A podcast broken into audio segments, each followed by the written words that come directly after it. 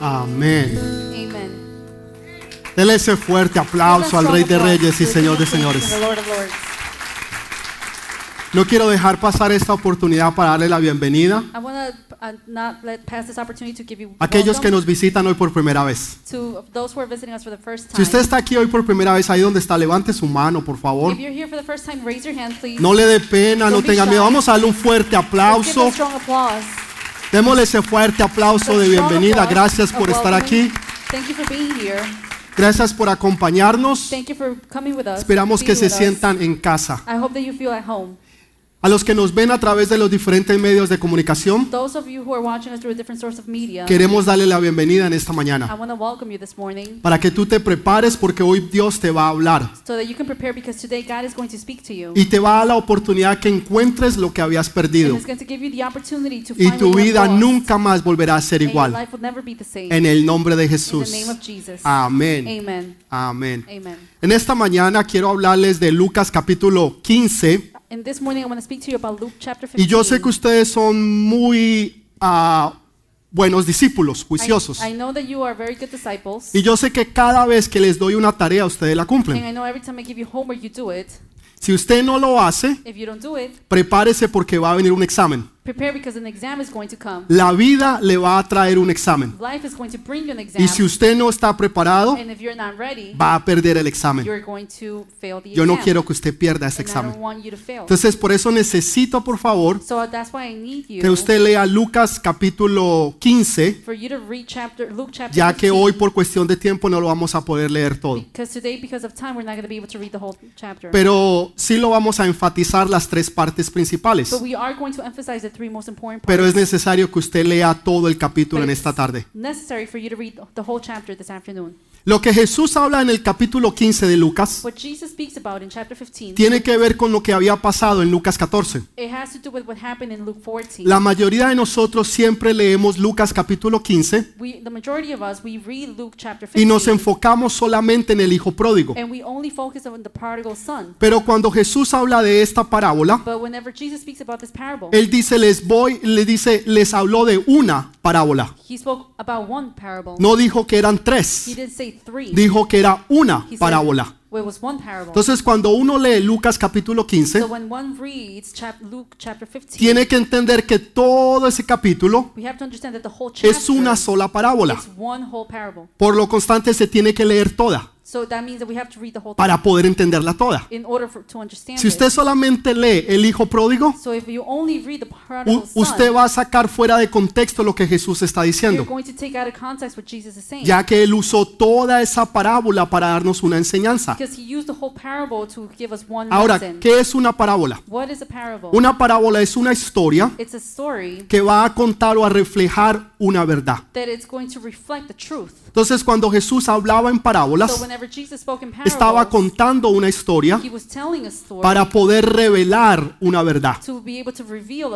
Entonces Jesús está contestando a una pregunta que se le hizo en Lucas 14. So Jesus is answering to a question that was asked in Luke 14. Y cuando usted le pregunta algo a Jesús, Jesús no contesta sí o no. Jesús contesta en parábolas, en enseñanzas bíblicas, uh, que muchas veces eh, usted tiene que entender y tener revelación para entender la verdad de Jesús. Muchas personas cuando hablan conmigo se dan cuenta que yo hablo mucho, they realize that I speak a lot porque siempre les empiezo a hablar sobre la palabra because I always start speaking to them about the word. y siempre empiezo a tomar historias. and I always start to take stories Y entonces yo ah, siempre hablo and I always speak. La respuesta que doy siempre tiene que ver con la palabra. The result, the response that I give always has to do with the word. Entonces mis respuestas siempre son largas, so my answers are always long, así como lo hacía mi rey Jesús. just like my King Jesus Así que si usted un día llega a hablar conmigo, So if one day you get to speak to me, prepárese porque yo le voy a hablar en largo get ready because I'm going to speak to you y traiga también. Su Biblia. And bring your Bible Amén. Amén. Amen. Jesús les está hablando a los So fariseos, Jesus is speaking to the pero en el, en el capítulo but 14 in chapter 14, le está hablando a cinco clases de personas. speaking to five type of people. En otro día les voy a explicar qué son esas clases de personas. People are. pero es en respuesta a una pregunta. but it's in response to a question. Y, y los fariseos tenían entendimiento de la palabra And the Pharisees had understanding of the o word, conocían la or palabra, they knew the word, pero no tenían revelación de la but palabra. they did not have revelation of the word. Quiere decir que usted puede conocer de la It palabra, means that you can know about the word, pero no tener revelación de la but palabra. not have revelation of Y the cuando word. usted no tiene revelación de la palabra, And when you don't have any revelation, usted no puede entender lo que Jesús está you're diciendo. not able to understand what Jesus is Entonces ellos decían, por ejemplo, So, for example, they would say, Él salvó a muchos, He saved many, pero no se puede salvar a sí mismo. Esa era una verdad. That was the truth. Ellos conocían esa verdad, pero no tenían revelación de la verdad. Porque si Jesús se salvaba a sí mismo, entonces no podría salvar a otros. Entonces era una verdad, pero no tenían revelación de la verdad. Ellos decían, oh, Jesús come pan con los pecadores. oh, Jesus eats bread with the sinners. Era verdad. it was true. Jesús comía pan con los pecadores. Jesus did eat bread with the Ahora, eso no lo decían como un complemento. Now, they didn't say that as a compliment. Eso lo decían como un insulto a They Jesús. said it as an insult to Jesus. Ahora, en aquellos tiempos, now, in those times, cuando usted partía o comía pan, when you broke or you ate bread, en esencia lo que la gente creía era que usted se convertía en uno is that you converted con la persona que usted estaba partiendo o comiendo pan. with the person that you were eating or br- breaking the Porque si usted conoce un poquito de la cultura de ellos, because if you knew a little bit about the culture of them, sabrán que ellos comen pan that you would know that they eat y, y- y lo van partiendo and they start to break it y ellos pieces, tienen, por ejemplo, platos donde ellos meten el pan and they have a place where they put the, y mojan el pan. and they dip the bread. Entonces, al usted comer pan con otra persona, so when you eat bread with en another esencia usted se person, está convirtiendo a la otra persona. essence you're, you're converting yourself to the, Entonces the other ellos person. decían, Jesús come pan so they would say Jesus eats con los bread with the pecadores.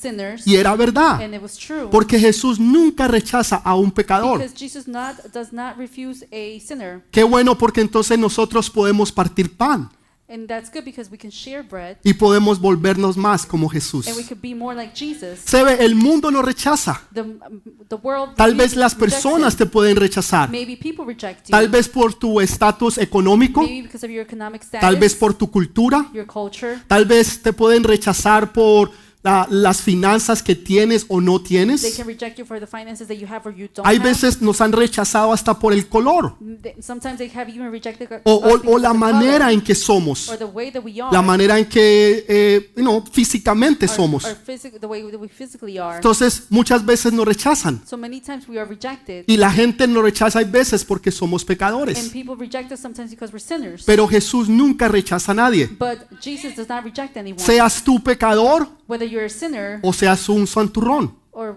or a saint. goody. Jesús nunca te va a rechazar.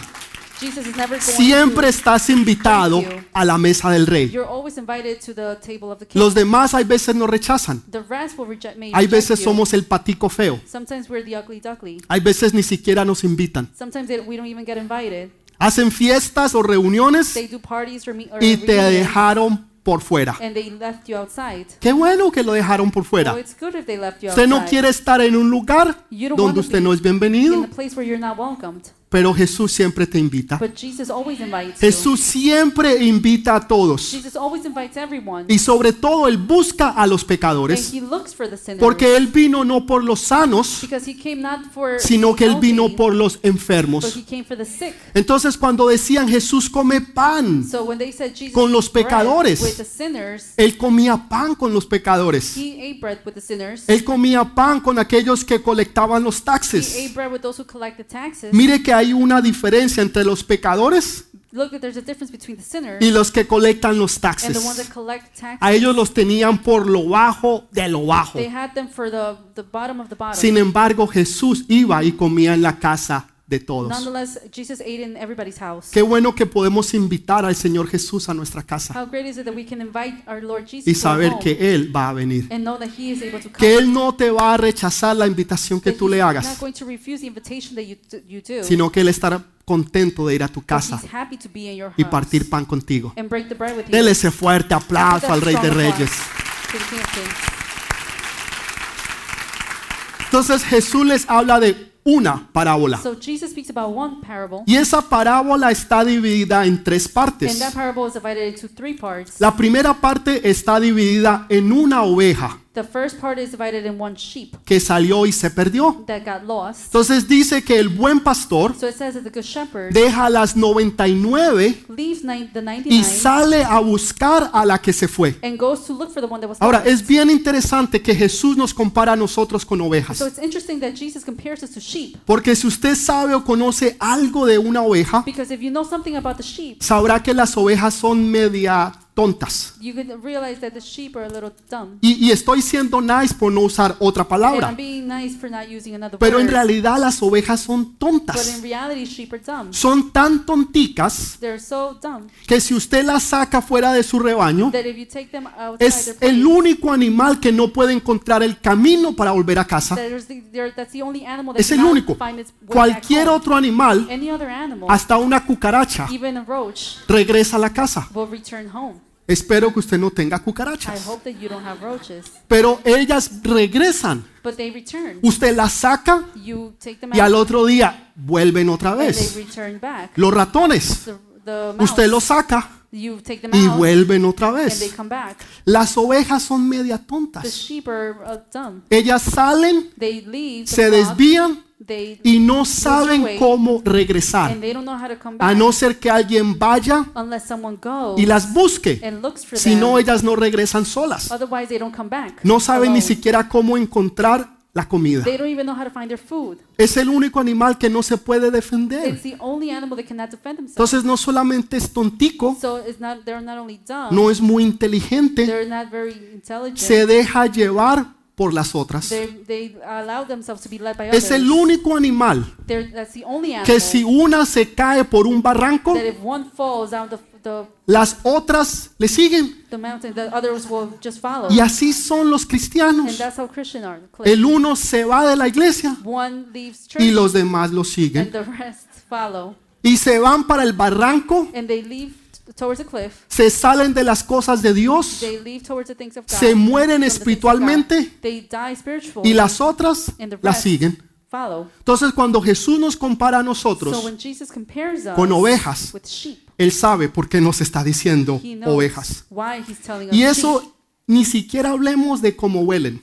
And let's not even speak about how they smell. No, si usted ha estado algún día alrededor de ovejas, sheep, no huelen muy bien. they do not smell good. O sea, tienen un olor muy particular. They have a very particular smell. Entonces cuando Jesús nos compara a nosotros con ovejas, So Él sabe de lo que está hablando. they, he knows what he's speaking Entonces Él da about. una comparación So he gives a, y, y- comparison. y dice que si una oveja se va, he says that if one sheep leaves, entonces el buen pastor sale detrás de esa oveja the good shepherd will leave to y look for deja that las sheep otras 99 and leave the 99 y se va por la que se había perdido. and he goes and looks for the one that's Ahora, no quiere decir que las otras 99 quedaron That descuidadas. doesn't mean that the 99 that are left are being Si usted fuera hoy en día a. Israel, se daría cuenta que hay muchos pastores de ovejas. Y por las noches, en las tardes, ellos se reúnen. Y las ovejas se mezclan unas con otras. Lo interesante de todo esto es que vienen ovejas de 5, 10, 15 is pastores that sheep from 5, 10, y se 15 mezclan unas con otras. El problema es cómo usted identifica sus The ovejas. problem is how do you identify your sheep Si no tienen ninguna, ninguna marca if nobody has a mark y todas se parecen. and they all look alike? Pero ¿saben cuál es la diferencia? But you know what the difference is? La Biblia dice que las ovejas conocen la voz de su pastor. The Bible says that the sheep know the voice of the shepherd. Las ovejas conocen la voz de su pastor. En otras palabras, cuando las ovejas oyen In other words, when the sheep he, listen, que les dicen, sabes, hoy te ves bien, saying, you know, you look good today, y usted le contesta y le dice, sabes, yo siempre me veo and you bien, answer back, well, you, I always look good. usted sabe quién lo dijo, you know who you're, who said su pastor. your pastor. Las your shepherd. ovejas conocen la voz de su pastor. The sheep know the voice of their, of Entonces los shepherd. pastores entonaban ciertos cánticos, So the shepherds will have their own uh, songs. a otros tal vez salseros dirían la clave, ta, ta, ta, ta. Some salsa Y, y have their own las, beat. y las ovejas reconocen la voz de su pastor. Y, y es increíble cómo ellas empiezan a separar y empiezan a seguir a su pastor. Por eso usted nunca debe de tener miedo. Cuando sus ovejitas van a otra iglesia o se mezclan con otra iglesia. Porque las ovejas conocen la voz de su pastor. Amén. Dele ese fuerte aplauso al Rey de Reyes. to the King of Kings. Entonces ellas no quedaban desamparadas, So pero ellas quedaban protegidas. Y el pastor se iba buscando a esa oveja que se fue. and the shepherd will go and look for that lost sheep. Ahora, quiero que entienda algo. I want you to understand something. Hay personas que se van There are people who leave no porque son not desobedientes, sino porque son personas ingenuas. because they are naive. Las ovejas son muy ingenuas. Ellas realmente no conocen la maldad. Piensan que todo mundo es bueno. They think that everybody is good. Son ovejas ingenuas. They are uh, naive sheep. Entonces se van perdiendo so they get lost porque se empiezan a apartar because they start to set apart del rebaño del pastor. from the flock of Ahora, sheep. sus intenciones no son the apartarse. Sus intenciones no son de rebeldía. Sus intenciones simplemente son de curiosidad. Son ingenuas y empiezan a apartarse del pastor. Entonces, detrás de esas ovejas es que el pastor va y deja las otras 99 and leave the other 99 y se va a buscar a la que se perdió. Y cuando la encuentra, dice que la pone aquí en su en sus hombros y la trae nuevamente al rebaño. Ahora, si usted ha visto las películas o ha visto fotos de David or if you've seen pictures o of de algún David pastor, or any other shepherd, sabrán que ellos siempre tienen una vara. you would know that they will always have a staff. Y la vara tiene dos propósitos. and it has two purposes. En la, en la primera tiene como una media vueltica en la parte de arriba. and then the top, it has like a little uh, curve. Esa es para guiar a las ovejas. It's to guide the Cuando las ovejas se están yendo, usted le pone así y las empieza a traer. you put them like that and you start bringing them La parte de the abajo bottom part, tiene una parte así como un rollo. it has a part like a, a roll. Que muchas veces es hecho de hierro. Y esa tiene dos funciones. La primera es para apartar a los the lobos. first is to put set away the Aquellos lobos que quieren venir y robarse las ovejitas. um, Entonces el pastor saca su vara y empieza a pelear con el lobo que se quiere robar. la ovejita. Pero también tiene otro propósito. Cuando la ovejita se va y empieza a buscar otros caminos, el buen pastor le quiebra la patica. Eso es lo que el buen pastor hace. Coge la patica, He takes the foot crack, crack, y suena, crack. and it makes a noise. Y le quebró la patica. And he broke the leg. Ahora la ovejita no puede caminar Now the sheep cannot walk porque hay una patica because there is a que se le quebró. Ahora él la coge, la venda, Now he goes and le pone it. aceite, le pone una venda alrededor, la lleva al hospital de emergencias y luego se la pone en sus hombros. Uh, y anda con ella hasta que la oveja se recupere totalmente. ¿Saben qué sucede con esa oveja? You know what happens with that sheep? Esa oveja se vuelve la oveja más fiel del pastor.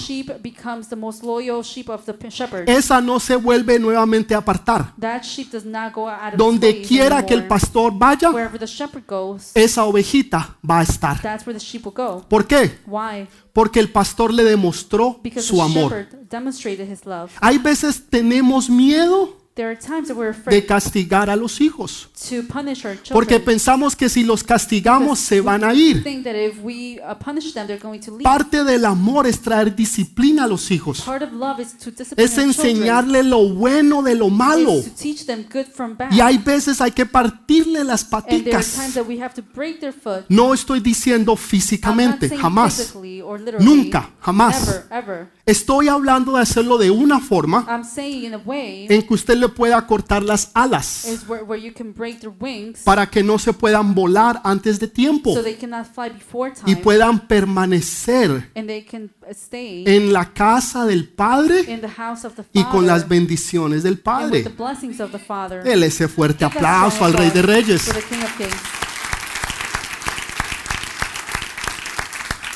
Hubo uno que se llamaba el pastor de Israel. that was called the Shepherd of Israel. El pastor de Israel no es conocido a Jesús. Uh. ¿Saben quién es el pastor de Israel? David. of Israel is? David. David es conocido como el pastor de Israel. David is known as the Shepherd of Israel. Pero él un día se apartó del rebaño de but Dios. one day he was fell, went apart from Y Dios tuvo que venir y.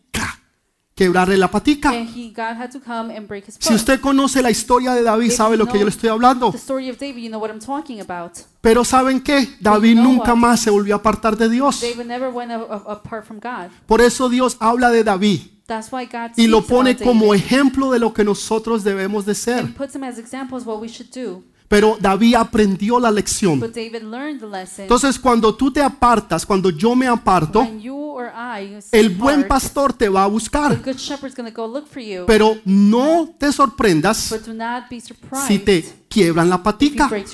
En, en otras palabras, si viene disciplina, eso es señal de amor. that's a sign of love. Porque tú eres importante para el reino de Dios. Porque tú eres importante para el rebaño de Dios. Because you are important for the flock Usted me está entendiendo lo que le digo. Are you understanding what Ahora, quiero que vea algo. El buen pastor the good shepherd se pone la ovejita en sus hombros. puts the sheep in his shoulder. Pero un día el gran pastor que es Jesús, which is Jesus, ya no se puso la ovejita al hombro. Él se puso la cruz al hombro y se convirtió en la ovejita. Él ese fuerte aplauso al Rey de Reyes. the King of Kings. El gran pastor, el pastor de todos los pastores, que es Jesús, ya ahorita no se pone las ovejitas. Él se convirtió en la ovejita y ahora lo que se puso en sus hombros fue la cruz del Calvario. ¿Para qué?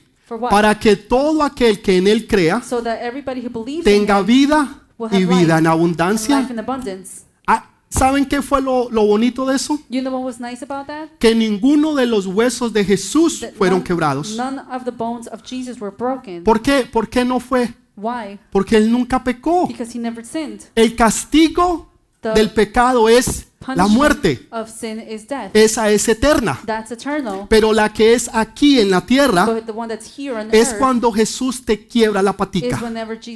¿Cómo te quiebra la patica Jesús? How does he break your, Hace que el trabajo se He acabe. makes the job stop. Hace que la situación que tú tenías se ponga peor. Los amigos con que tú andabas tomando y emborrachándote friends that you were drinking with, ya no te llaman ni te buscan.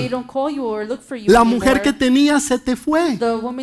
Los hijos se te volvieron rebeldes. La economía se fue al piso. La situación se puso peor. Entonces. Dios va a quebrarte de una manera en que tú vas a prestar atención way that you're going to pay attention. y vas a atender, vas a entender que es tiempo de estar en los hombros del pastor de pastores. En otras palabras, en la cruz, porque allí es donde nosotros llevamos nuestras rebeldías. Ahí es donde nosotros llevamos nuestras iniquidades a la cruz del Calvario. Entonces Dios tiene un plan perfecto so God has a perfect plan para las ovejitas que se han perdido. Él las va a ir a rescatar. Pero esas se perdieron por una razón, porque fueron ingenuas. because they were naive. Estaban buscando lo que no debían de they were buscar. looking for what they shouldn't have. Alguien está buscando, por ejemplo, prédicas del pastor Alexis. Es un ejemplo, ¿no? Es un ejemplo. preachings from Y resulta que termina en una página de pornografía. and it results that they end up in a, No la estaba buscando, Pero llegó allí but they found y ahora tuvo curiosidad. and now he's curious. Ah, vamos a mirar a ver qué es lo que hay. Let's see what it is. Y empezó a mirar y ahora le gustó. and they start, started to look, and Y ahora está viendo pornografía día y noche. day and night. Tiene la mujer al lado They have the wife right y no la mira, pero está mirando pornografía. porno. No en esta iglesia, no, no, no. Estoy hablando en otras iglesias. Otras, otras, Other otras, otras. Entonces la gente se desvía. Tal vez no tienen una mala intención, Maybe they don't have a bad intention, pero por ser ingenuos se dejan llevar por otros. Y en vez de terminar bien, terminan mal. La segunda parábola es la que más a mí me gusta, porque está hablando de una moneda perdida. Dice que una mujer tenía un, se le perdió una moneda. Ahora usted diría, pero ¿cuál es el problema de una moneda? And you would say, well, what's the problem with one coin? Si usted ahí tiene muchas monedas. others. No, en esos tiempos para una mujer, In those times for a woman, ellas usaban 10 monedas they used 10 coins. y ellas se las ponían aquí en la frente. They would put them right there in their forehead. Y esas 10 monedas eran significativo que ella era casada. And those 10 coins were a sign that they were married. Ya sea que se las diera el esposo o ya sea que ellas mismas las compraran. Pero era significativo que ella era casada. Así como usted tiene un anillo Just how you have a ring que indica que usted es casada, aquellos tiempos ellas se ponían 10 monedas aquí en la frente, uh, put 10 coins que significaban que ellas eran casadas. Ahora, estas monedas eran muy valiosas. Muchas veces ellas trabajaban años para poder recolectar dinero y comprar las 10 to monedas. collect money and buy those 10 coins. Eran valorosas. Hoy en día usted pasa Nowadays, y usted ve un penny y usted no lo recoge. ¿Por qué? Porque no tiene valor. Ahora, si fuera una moneda de oro, usted se tira de plancha y usted la coge uh, porque es valiosa. Entonces, para estas mujeres, esas monedas eran valiosas. El hecho que a ella se le hubiera perdido una the fact that one of them was lost, quería decir que era muy costosa. that meant that it was very valuable. Quería decir que había perdido el símbolo de que ella era casada.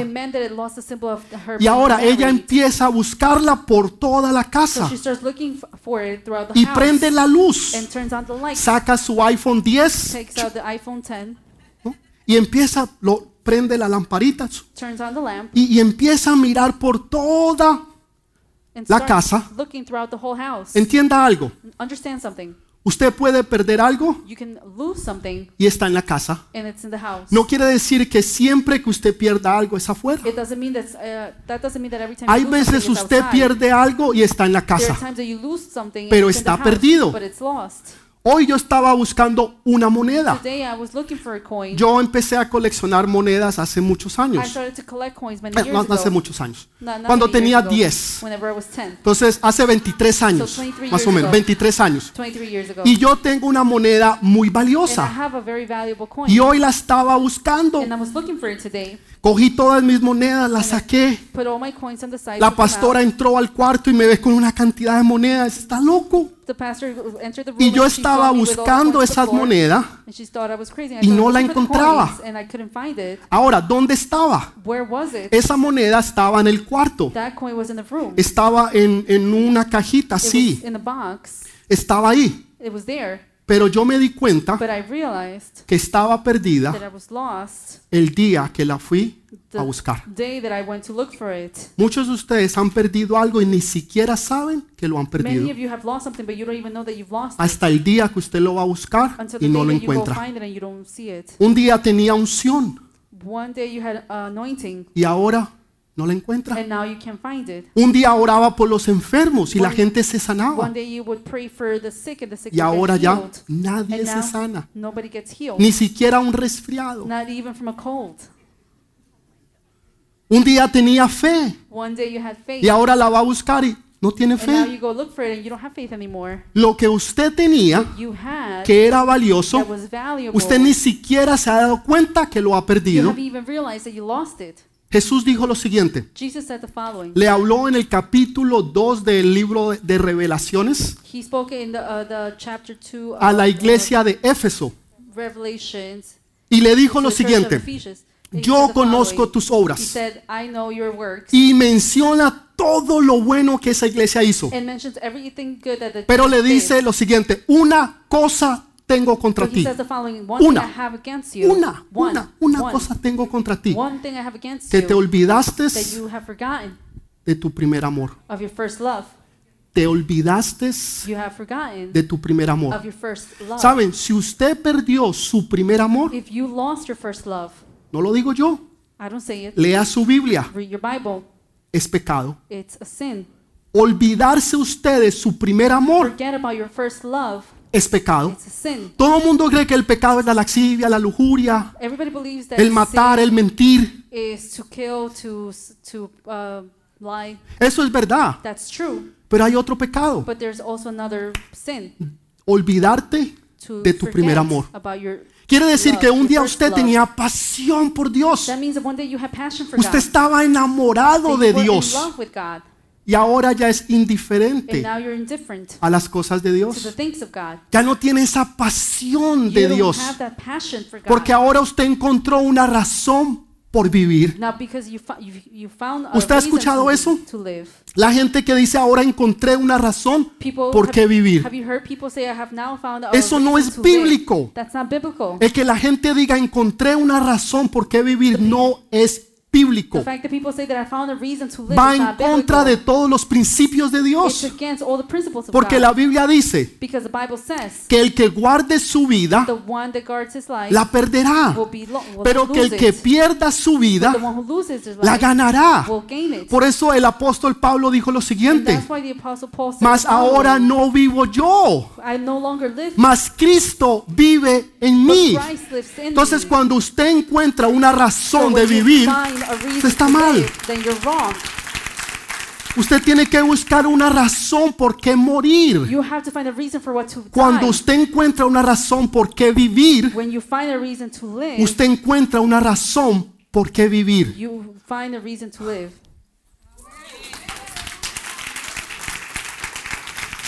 Jesús no dijo, ay, yo, yo quiero vivir. Jesus didn't say I want to live. Ay, qué rico, voy a ir a, voy a, ir a la tierra I want to go to earth. porque he encontrado una razón por qué vivir. but because I found a reason to live.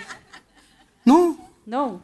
Jesús vino Jesus came con una razón with one reason para morir. to die. Jesús vino con una razón Jesus came with one reason para morir. to die. Nadie quiere morir. Nobody wants to Nadie. die. Nobody. Todo mundo quiere vivir. Everybody wants to live. Quiere estar en las cosas que el mundo nos ofrece porque pensamos que eso es vida. Antes al contrario, mas no vivo yo, mas Cristo vive en mí. Quiere decir que ahora yo estoy muerto, pero ahora vivo. Pero estoy muerto, pero ahora vivo. Cuando usted encuentra una razón por qué morir, usted va a encontrar una razón por qué vivir. going to find a reason to live. Saben, otra religión, You know, another religion, aunque están equivocados, han encontrado una razón por qué morir. they found a reason Se ponen bombas, quieren ir y explotarse o matarse, perdón, to go and kill themselves en medio de la mayoría, en la mayor cantidad de personas in posibles. the middle of the majority of amount of people. Y los cristianos no quieren And morir. the Christians don't want to die. Los cristianos siempre quieren vivir The Christians always want to live. cuando la verdadera razón es morir. When the true reason Cuando is to yo die. muero when al I mundo, die, there's cuando yo muero a mis deseos, when I die to the world, when I die to my cuando yo muero a todas las cosas que yo quería. when I die to all the things that I wanted. Jesús lo dejó todo Jesus left everything y murió por nosotros. Tú eres la razón por la cual Él murió. You are the reason why he died. Tú eres la razón por la cual hoy Él vive. You are the reason why he lives today. Dele ese fuerte aplauso al Rey de Reyes. Estamos mal. We are wrong. Hay un, un, un padre que conozco que dice, There's- es tan grave There's a Graves, están that I graves. know that he says that everything is uh, bad. ¿Qué fue lo que ella perdió? What is it that he lost? Una moneda. What did she lost? She lost a Jesús coin. habló de una moneda. Jesus spoke about a coin. Una moneda lo que ella buscaba. Jesús habló de una moneda. Una vez le trataron de hacer una pregunta. Uh. Siempre querían corchar a Jesús. ¿Sabe? Usted se da cuenta cuando alguien te quiere corchar. They, you can realize whenever Cuando alguien te hace una pregunta, pero es con doble intención. Whenever they ask you a question, but it's with double intention Para hacerte quedar mal. to make you look bad. No porque quieren aprender, Not because they want to learn, sino porque te quieren hacer quedar mal. Porque te quieren poner en una situación vergonzosa. A ver qué tú uh, dices o qué tú no to dices. see what you say or you don't Eso fue lo que le dijeron a Jesús.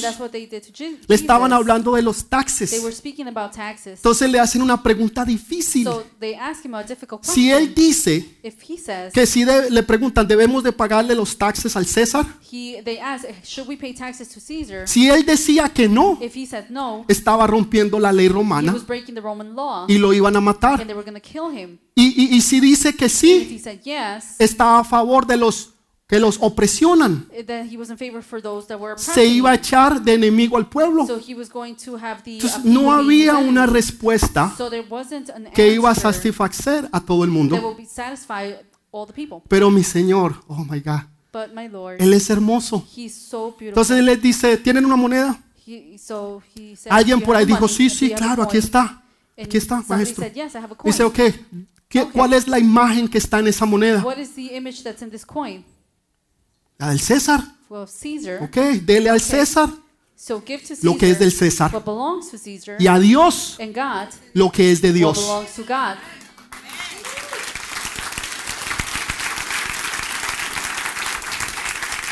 ¿Qué imagen hay allí? What image is here La del César.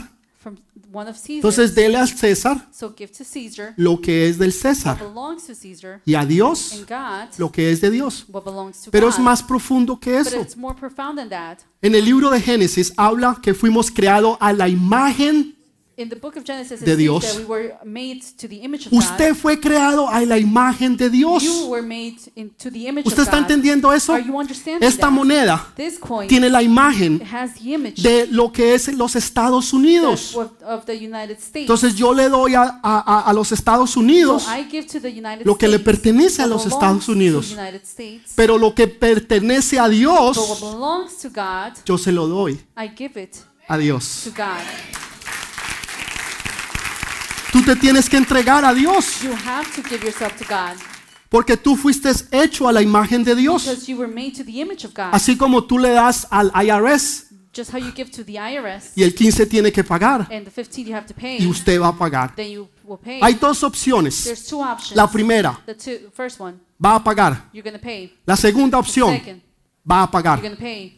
Usted escoge cuál de las dos. Which you pick which one you're going to ¿Va a uh, pagar? pick.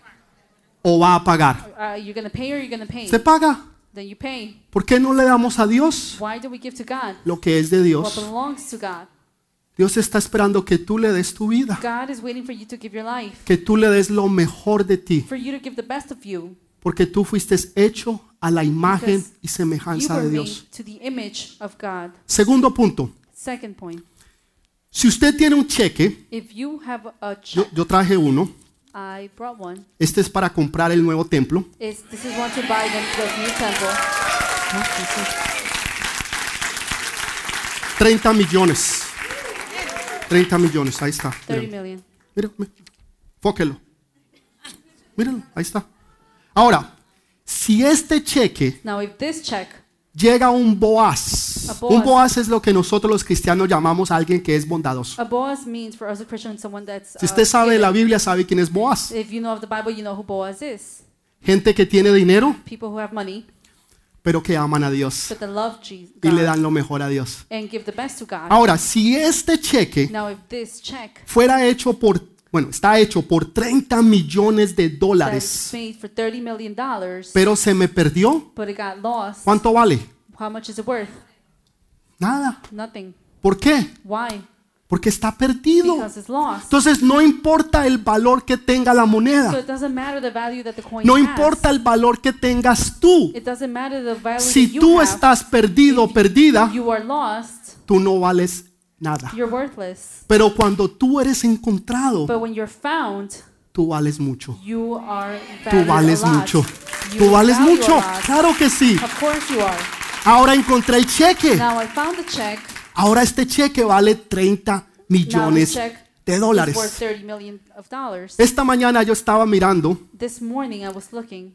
todo uno, lo que uno quiere saber, Google, Google, Everything Google. you want to know, now you Google. Los 10 carros más valiosos del mundo. The 10 most valuable cars of the world. Y uno de ellos es un Bugatti. And one of them is a Bugatti. Otro es un Lamborghini. Another one will be a Lamborghini. Carros de 4.6 millones de dólares. 4.6 millions of dollars. Parecen un avión de guerra. They look like uh, a war. Uh, Usted necesita ir a la escuela seis meses para manejarlos. You O sea, yo need lo to estaba viendo, oh my God. Pero ¿saben, ¿saben cuál es el problema? You know Así usted tenga un Bugatti, Even if you have a Bugatti, así usted tenga un Lamborghini. even if you have a Lamborghini, Si usted no tiene la llave, if you don't have the key, usted no va para ningún lado. go anywhere. Tiene un tremendo carro. You have a tremendous car, Las muchachas lo van a mirar. and the ladies are going to look at you. A las muchachas les gustan los carros. Vamos, a, ¿sí o no? like. Claro Yes que no? sí. Y si es fino, mejor todavía. Nice car, course. Así que si usted better. está buscando novia so y anda en un carro chatarra, going, you're, you're cómprese car, uno deportivo. go ahead and, and buy a sports car. Usted tiene que, usted tiene que hacer su parte. You need to do your part. Usted ora, You pray, pide al Señor, ask the Lord, trabaja work, y se compra un buen carro. and you buy yourself a nice car. ¿Verdad? It's true. Nosotros somos como un Bugatti. We're like a Bugatti Nosotros somos como un Lamborghini. or like a Lamborghini, Pero no vamos para ningún lado si no tenemos la llave que es Jesucristo. Jesucristo es Jesus la Christ. llave que enciende el potencial que hay en ti. Ese. Lamborghini, ese Bugatti tiene un potencial increíble. Usted va de 0 a 60 millas en dos segundos. from zero to 60 miles in two seconds. O sea, si yo me monto ahí, me despeino. o sea, If, tú- if, if I go in there, I'm, I'm going to. Por eso no he comprado uno. Esa es la razón. That's the reason. Pero hay potencial. But there's potential. Tú tienes un gran potencial. You have a great potential. Tú necesitas la llave que es Jesucristo. La llave que va a hacer que todo ese potencial empiece a trabajar. key that you know that is going to make all that Que todo ese potencial se desarrolle en ti. That potential will be developed. Necesitamos las llaves. We need the key. Esa llave es Jesús. Entonces una persona puede tener muchos dones y talentos. Puede ser un tremendo hombre o mujer de Dios. Pero si está perdido, de nada sirve. No tiene valor. Escúchelo bien. Listen carefully. Esa moneda estaba perdida en dónde? was lost where? En la casa. In the house. Esta es una casa. Y hay veces hay gente perdida And there are times that there are people that are lost dentro de la casa. within the house. Monedas valiosas Valuable coins. que están perdidas. Lost. Y que ahora viene la luz And now comes the light. y las está And buscando. it's looking for them. Porque están en la casa, Because they're in the house, pero están but they're perdidas. lost. Entonces la luz viene y las So empieza a the buscar. light comes and starts to look for them. Están en la casa, Now they're in the house, pero están perdidas. lost. Necesitan ser They encontradas. need to be found. Entonces, la primera So the first tiene que ver con el pastor, has to do with the shepherd, con Jesús. La segunda tiene que ver con una moneda perdida dentro de la casa. Y es la luz la que la encuentra, And it's the light that finds it. que es el Espíritu Santo. Holy Spirit. Entonces, esta parábola es tres, Pero es una. es una, pero es tres. Dios es Dios Padre, God is God Father. es uno. He's one. pero es Padre, Hijo y Espíritu Santo. Father, Son, and Holy Spirit. Pero es tres. But he's three. Entonces es tres, So it's three. pero es una. but it's one. Es una, It's one. pero es But it's tres. three. Lo que Dios está hablando es del Padre, del Hijo y del Espíritu Santo. Dele ese fuerte aplauso al Give Rey de Reyes. La tercera, Third, habla ahora del Hijo pródigo. Ustedes se saben mejor que yo esa enseñanza. You know better than me that teaching. Un hijo que le dijo al papá un día, papá, The son that said to the dame, dame, dame toda mi herencia. En otras palabras, viejito, no puedo esperar que te mueras. Está durando mucho. You're taking too long. Yo necesito mi herencia rápido. Y se fue And he w- left. con su platica y vivió la vida loca. And he lived the crazy life, Tomando drinking, con With mujeres, women. pasándola bien, partying, de vez en cuando su marihuanita, here and there smoking, crack, no sé, weed, píldoras, pills. aguardiente, aguardiente, ¿no? ¿Aquí no? ¿No? ¿Otras iglesias? Ok, amén. Another church. Cervecitas, perdón, cervecitas. Hanikans o coronas. Y se gastó toda la platica. And he spent all his money. Entonces dice que un día So one day, él estaba ahora alimentando a los cerdos. Entienda algo, este era un joven judío. Los judíos no comen cerdo. Es, es algo abominable para It's ellos. Pero ahora está viviendo con los cerdos. he's living with them. Está comiendo con los cerdos. Yo no sé si usted ha estado en un chiquero. I don't know if you've been Yo no sé si usted ha visto. Eh, un lugar donde están los marranos. Pero es horroroso. Ahora, una buena carnita, rica. now a good meat is Si usted se va a comer un buen chicharrón, delicioso. A good portion rico. Pero cuando usted los ve donde ellos viven, But when you see where they are living, es horrible. it's horrible. Él estaba viviendo una vida de cerdo. he was living a life of Allí es donde el pecado te lleva. and that's where sin takes you. Y usted piensa que va para la rumba y, And you eh, con los amigos, el baile, el vicio, el trago, las drogas y todo lo que eso está haciendo and all that's doing es llevándote a la miseria, a que misery tú vivas como los cerdos. that you would live like the pigs. Yo les decía la semana pasada o antepasada, I said the week before, or yo no sabía que era pobre, I didn't know I was poor porque yo vivía en un barrio donde todo el mundo era pobre, because I lived in a place where everybody hasta que vine a un país rico When, until I came to Y me di cuenta que yo era pobre, that I was poor. pero yo vivía en un barrio de gente I pobre. Yo no sabía que yo era pobre. Usted puede estar mal y como anda con gente que está mal, no sabe que está mal. Usted está are ciego y ni siquiera sabe que está ciego porque anda con otros ciegos. Entonces usted piensa que ve pero no ve. Usted piensa que está bien pero está mal. Pero ¿qué fue la diferencia? But what's the difference? Dice que él llegó y hizo algo. and he did something. Tomó una decisión. Dijo, me levantaré. En otras palabras, para usted levantarse, you quiere decir que usted está abajo.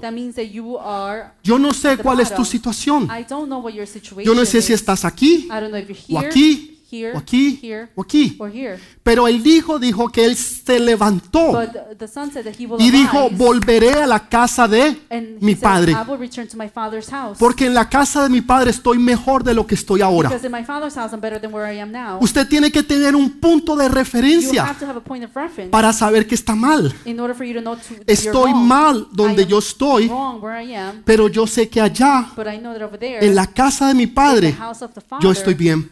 I'm good. Y dijo, "Re- regresaré a la casa del padre said, I will return to the house y le diré que me haga como uno de los siervos. And he said, I will make, I will have him take me as Esa es, esa es una mentalidad mundana. And that's a mentality of the world. Porque en la casa del Padre Because in the house of the Father, usted no tiene que trabajar para que Dios lo bendiga. Usted es hijo del rey. You are a son Usted es hija del the rey. Usted no tiene que hacer nada You don't have to do anything para que Dios lo so bendiga. that God can bless you. Mis hijas, ellas están en la casa. Ellas no tienen que hacer nada para recibir la comida, para recibir el techo o para recibir lo que se ponen. Ellas simplemente son hijas. Si tú eres hijo, si tú eres hija, Dios te va a bendecir. God will bless you. Dios te va a proveer. God will provide. Tú no tienes que hacer nada have to do anything para ganarte el favor de Dios. Esa es una mentalidad equivocada, erroneous mentality. una mentalidad de reino. Estoy mal, is I'm pero voy a volver a la casa de mi padre going to return to the house of porque yo sé que allá estoy mejor.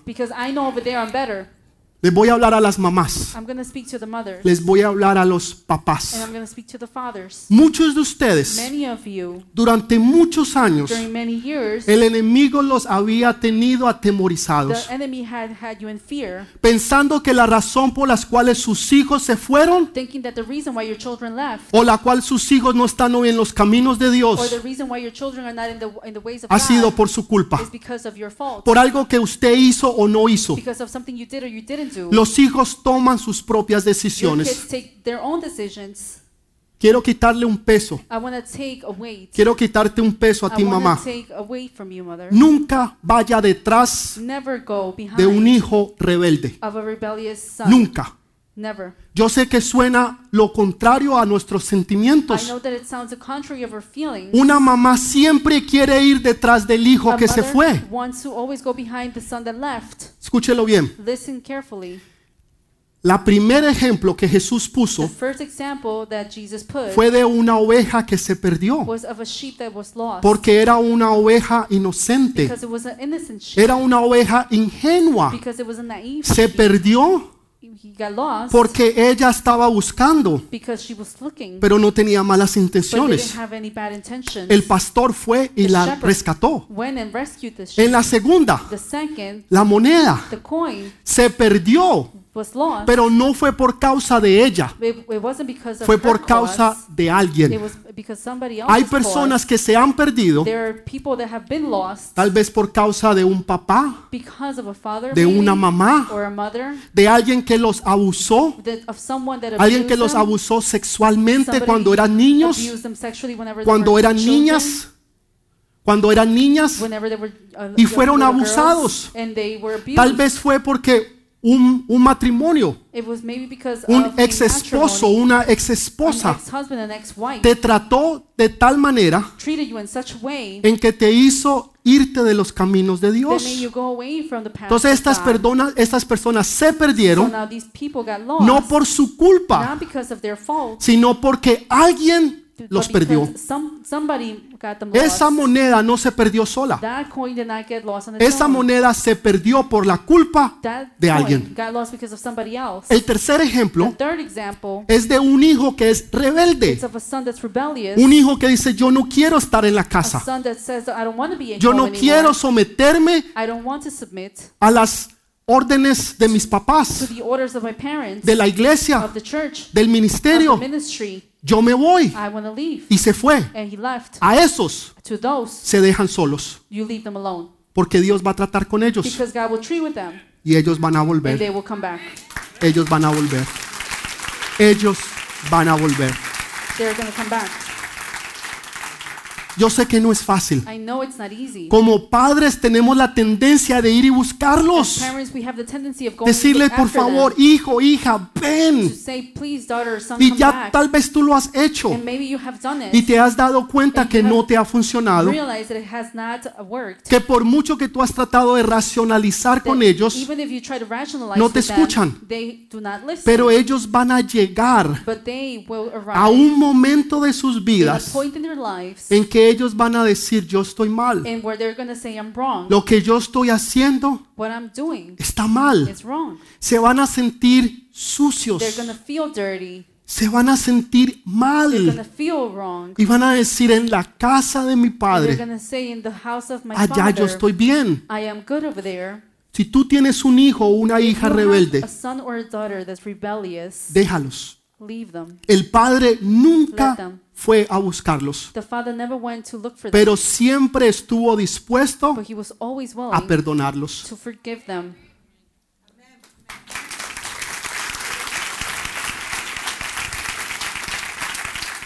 Lo que tu hijo o hija necesita saber What your son or daughter needs to know es que tú lo is amas, that you love them, que tú la amas. that you love him or Que her, cuando él o ella re- quiera regresar a casa, that whenever he or she tú wants estás to con los return brazos home, abiertos, dispuesto para are recibirlos. with your open arms ready to receive them back. ¿Saben cuál fue el problema? You know what the problem was? Que cuando el hijo pródigo That regresó a the casa, prodigal son came back, se encontró con el hermano mayor, he found himself with the older brother, con el religioso, con aquel que dijo, espere un momentico, the one that said, "Wait a second, ¿cómo así que aquel que se fue, aquel que fue rebelde, le hicieron una fiesta? En him"? otras palabras, lo que están haciendo es diciendo que está bien lo que hizo. No, castíguelo. Póngalo en el cuarto y quítele el celular. No le deje jugar con el PS4. Uh, play with the PS4. Cancélele el Wi-Fi. Cancel the Wi-Fi for them. ¿Usted quiere castigar a su hijo? You want to punish your child? Quítele el celular. Take away their cell phone. Santo remedio. It's a holy remedy. Funciona It works. siempre. Always. Siempre funciona. Always works. Ahora, escuche bien. now listen. El otro hijo Now the other son fue el que se enojó. Is the one that got upset. Fue el que se enojó, hijo, pero ¿cómo así? He said, "Well, how come? Pero papá, yo siempre he estado aquí. I've, I've always been here, Siempre he estado I've trabajando, always been working, haciendo lo mejor para ti. doing the best for you. Y tú nunca me has dado nada para que yo And haga una fiestica. Never give me anything so that I, I can make a Usted party. diría un pequeño barbecue a atrás, little barbecue or anything. carnita asada, arepita, Arepas with steak. Algo. No, nada. Nothing. Y el padre le contesta le dice, hijo, answers, todo lo que yo tengo. I tuyo. O sea, si tú no has disfrutado de algo, If you haven't enjoyed of es porque tú no has querido. Porque tú has estado tan ocupado because you've been so tratando de ganarte el favor del Padre trying to gain the favor of the father que no has disfrutado lo que el Padre te está dando. you haven't enjoyed what the father is Entonces no you. es culpa del Padre, so it's not the father's fault. es culpa tuya. Porque tú no disfrutas. because you haven't enjoyed. Porque tú no entiendes que tú eres hijo y que todo lo que tiene el Padre es tuyo. that everything the father has is yours. O sea, hay una bendición para ti. Él no lo entendía. Entonces el Padre le dice, hijo, tu hermano estaba muerto. Cuando usted se aparta de los caminos de Dios, usted está muerto. No, él estaba vivo, no, estaba muerto. Está caminando, pero está muerto. Ahora ha regresado y por eso hay una gran celebración. Escúchelo bien, escúchelo bien. Esa historia es incompleta That story is incomplete porque nunca nos dice because it never tells qué us pasó con el hermano mayor. it never ha- uh, what happened with the older uh, brother. ¿Qué pasó con el hermano mayor? What happened with the older brother? Nos dice del hijo pródigo que regresó Speaks about the prodigal son that y se arrepintió, and repented, pero no nos dice but it doesn't say nada del hermano mayor. anything about the older brother. ¿Entró o no entró? Did he enter? He ¿Se didn't. salvó o no se Was he salvó? saved or he wasn't? Porque lo último que escuchamos de él Because the last that we hear from him fue que él estaba fuera de la casa was that he was uh, far uh, outside the house. y dijo, ¿qué es lo que pasa allá? and he said, "Well, what's going on? ¿Por qué out allá hay una fiesta? Why is there a party there?" Y entonces le da a- al padre so he gives to the father el complaint de él, his complaint porque él estaba enfocado era en él because he was focused on him. y no enfocado en la misericordia de Dios. Focused on, and not focused on the uh, mercy Pero of God. no nos dice qué le pasó. But he doesn't say what happened. ¿Entró a la casa o no entró? Did he enter the house or not? ¿Pidió perdón o no? Did he ask for forgiveness ¿Reconoció o or no? not? Did he recognize or Esa not? historia es incompleta. That's an incomplete story. Realmente no lo es. Reality, it isn't. Esa historia la terminas tú. That story, you finish it. Si es que tú entras enter o tú te quedas afuera. outside, La historia la story. terminas tú. you finish it. Tú terminas esa historia. Si es que tú vas a entrar a la casa If you're going to enter to the house o te vas a quedar fuera. or you're going to be de la casa. outside the house. Hace dos mil años atrás, 2000 years ago, hoy, today, dos mil años atrás, 2000 years ago, hubo uno que se llamó Yeshua, there was one whose name was Joshua, Jesús, Jesus, Joshua, Joshua, y él hizo su entrada triunfal a Jerusalén. and he made his triumphal entrance to Jerusalem. Y él entró triunfosamente, triunfando, para que nosotros tuviéramos vida so y vida en abundancia. Él ya hizo su parte, He did his part. ahora te toca a ti Hacer la tuya. to do yours. ¿Vas a hacer tú la entrada triunfal You're going to do your triumphal entrance o te vas a quedar afuera? or you're going to stay outside. Yo no voy a entrar. I'm not going to enter. Déjeme decirle, Let me tell you, los dos son tres historias. there's three stories. A dos fueron of them. buscados. They were found. El de la rebeldía tuvo que venir por sí The mismo. one that was rebellious had to come back by himself. Si tú estás en rebeldía hoy, If you are rebellious no esperes que el Padre vaya detrás de ti, not wait for the Father to go after porque Él no lo va a hacer. because He's not going to do it. Si tú te has perdido porque fuiste ingenuo, Because if you got lost because you were naive, el buen pastor te va a buscar. the good shepherd is going to look for Si you. tú te has perdido porque alguien te hizo perder, el Espíritu Santo te va a buscar. Pero si tú te has perdido porque tú fuiste rebelde, But if you have gotten lost because of your rebellion, yo hago lo que quiera. I want to do what I A mí nadie me dice nada. Nobody tells me what Yo sé lo que voy a I hacer. know what I'm going to do. Y tú te has apartado, and you have said vas a terminar como el hijo pródigo. You're going to end up like the prodigal son. Y va tú tomar una decisión de regresar nuevamente to a casa. Esa decisión solamente la puedes hacer tú. That decision, you can only make it. El padre lo estaba The esperando. father was waiting for him. Le puso el mejor abrigo, He put them the best, la mejor túnica. the best tunic. ¿Saben cuál es la mejor túnica? You know what the best tunic is? La del rey de reyes y señor de señores. Le puso un anillo. He put him a Él ese ring. fuerte aplauso al rey de reyes. Le puso un anillo. Ese anillo representaba no solamente poder, sino genealogía. but also genealogy. Porque allí en ese anillo because in that ring, estaba el nombre de la familia a que él pertenecía. ¿Se está entendiendo? Are you understanding? Poder y autoridad, Power and authority, pero también but genealogía. also genealogy Tú perteneces a esta casa. to this house, Tú perteneces a esta familia. Le puso sandalias porque los esclavos no tenían zapatos. Eran los dueños los que tenían los zapatos. Y saben que no lo puso atrás. Volvió y lo sentó en el lugar donde él antes estaba. Ese es nuestro amor. Ese es el amor de nuestro Señor Jesucristo, el cual hizo su entrada triunfal The one that did his triumphal entrance para que tú puedas hacer hoy tu entrada so triunfal. that you can do your triumphal Es tu entrance. decisión, It's your decision. es tu decisión It's your decision. la que tú debes de tomar hoy. The one that you have to ¿Qué vas a hacer tú hoy? What ¿Qué are you vas a going to hacer do? tú hoy? What are you going to do today? ¿Vas a entrar o te vas a quedar afuera? Are you going to enter or are you going to stay outside? Ojalá que todos tomen la decisión de decir, Señor, yo voy a I entrar. hope everybody takes it Señor, yo no me voy a quedar por fuera. Señor, yo, yo voy a ser parte de esta I'm genealogía. going to be part of this Yo voy a ser parte del Rey de Reyes y Señor de señores. Porque aunque estaba perdido, fui encontrado. I was lost, I've been found. Aunque me había ido, he regresado. Ese es el amor del Señor Jesús. Entonces está hablando del, está hablando del amor del Padre, de la búsqueda del Espíritu Santo y del buen pastor que es Jesús. Está hablando de los tres dioses o un Dios, Padre, Hijo y Espíritu Santo. God, and Holy Spirit. Por eso hay tres parábolas en una y una en tres. Porque Él es uno, pero Él es tres. Pero a la misma vez es uno. Es un misterio que nadie puede entender. ¿Cómo puede ser uno How can he be one y al mismo tiempo tres? Pero ¿cómo puede ser tres y al mismo tiempo uno? Voy a hablarle a una persona, a una mujer específica. En esta mañana.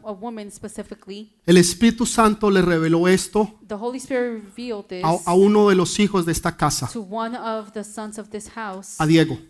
En medio de la alabanza, Dios le mostró una persona, una mujer específica In the middle of the worship, God que estaba teniendo una opresión en su cabeza.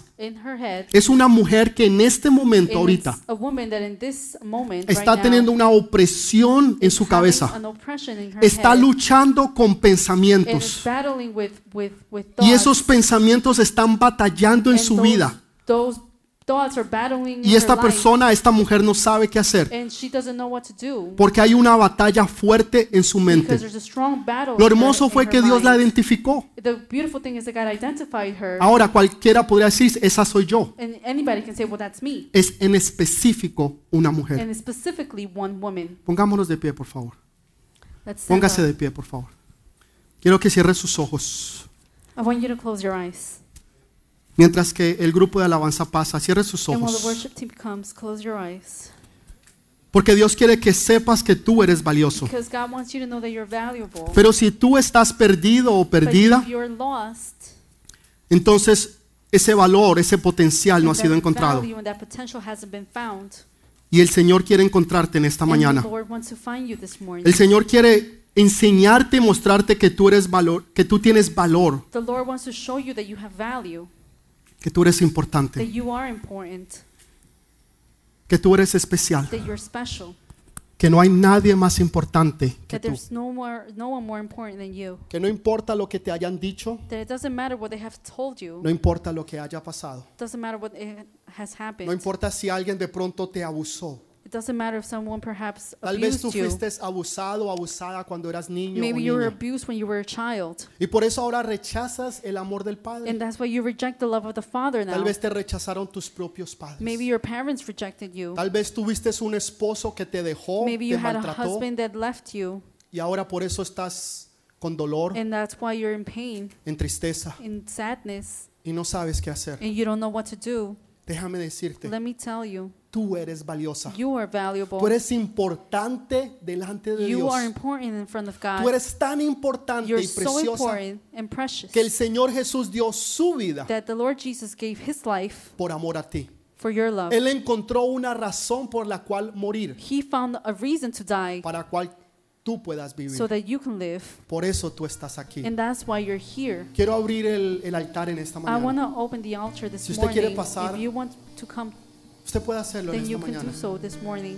Y yo sé que en medio de la alabanza el Señor And I te va a know ministrar. That in the middle of the No tenga worship, temor, no tenga miedo. the Lord is going to minister. ¿Qué Do van a not be pensar? ¿Qué afraid van a decir? of what they're going to say, what they're Lo going único to que think. importa es lo que el Señor diga de The nosotros. only thing that matters is what the Lord is going to say. Yo quiero ser ese hijo, esa hija I obediente. want to be that son or daughter No that's quiero que haya obedient. más rebeldía en mi I don't corazón. want there to be any No quiero rebelliousness ser in ese hijo heart. pródigo I don't want to be the prodigal al cual se son le quitó todo to the one that was ta- para que un everything día was taken away reconociera que estaba mal. so that he can recognize one day that he was No wrong. Quiero ser el hijo I don't want to be que the estaba son fuera de la that, I casa, was, that was away from the el house, hermano mayor, the older brother, el cual no sabemos qué le pasó. the one that we don't know what happened, Entró o no entró, whether he entered or se not, quedó afuera he o stay outside, se perdió or did he o se salvó. lost, or did he get saved. Ese eres tú, e- e- eres- ese soy yo. That's you and I.